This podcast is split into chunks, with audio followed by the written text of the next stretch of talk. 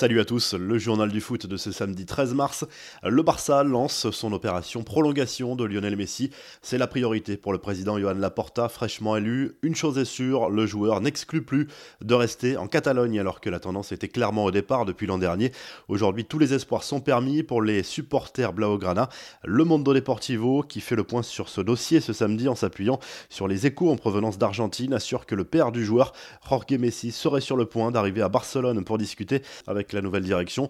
Dans le même temps, le PSG continue de rêver d'une arrivée de Messi cet été selon plusieurs médias brésiliens, dont TNT Sports.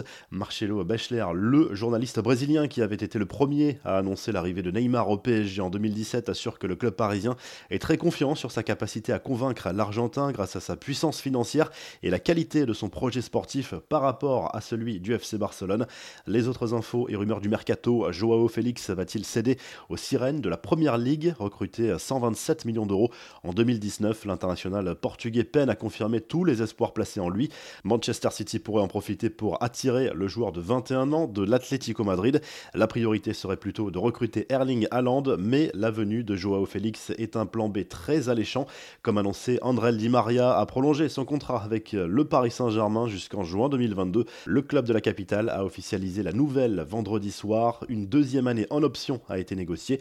Un nouveau point sera donc fait en fin de saison prochaine. Florian Thauvin arrive quant à lui en fin de contrat en juin prochain et si rien n'est fait, il quittera l'OM sans indemnité de transfert. Mais le départ de Jacques-Henri Hérault pourrait changer la donne de l'aveu même de l'attaquant marseillais. Le champion du monde reconnaît même avoir commencé à discuter avec Pablo Longoria au sujet d'une prolongation.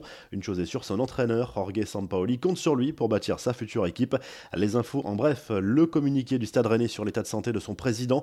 Nicolas Olvec souffre bien d'un cancer mais continuera d'exercer ses fonctions. Le club breton apporte bien sûr tout son soutien aux dirigeants dans ce combat qui commence contre la maladie. En Ligue 1, Lyon perd deux points précieux dans la course au titre. L'OL a arraché un point sur la pelouse de Reims vendredi soir, mais pourrait perdre du terrain sur ses concurrents ce week-end. Lille jouera dimanche à Monaco et le PSG accueillera Nantes sans Neymar encore préservé.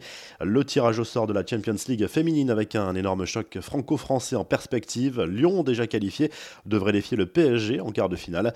Les Parisiennes doivent encore disputer leur match retour contre Prague, mais l'affaire est déjà pliée quasiment après le 5 à 0 du match aller. Enfin, un coup d'œil sur les travaux du stade Santiago Bernabéu qui avance bien. Le futur toit rétractable de l'enceinte commence à se dessiner.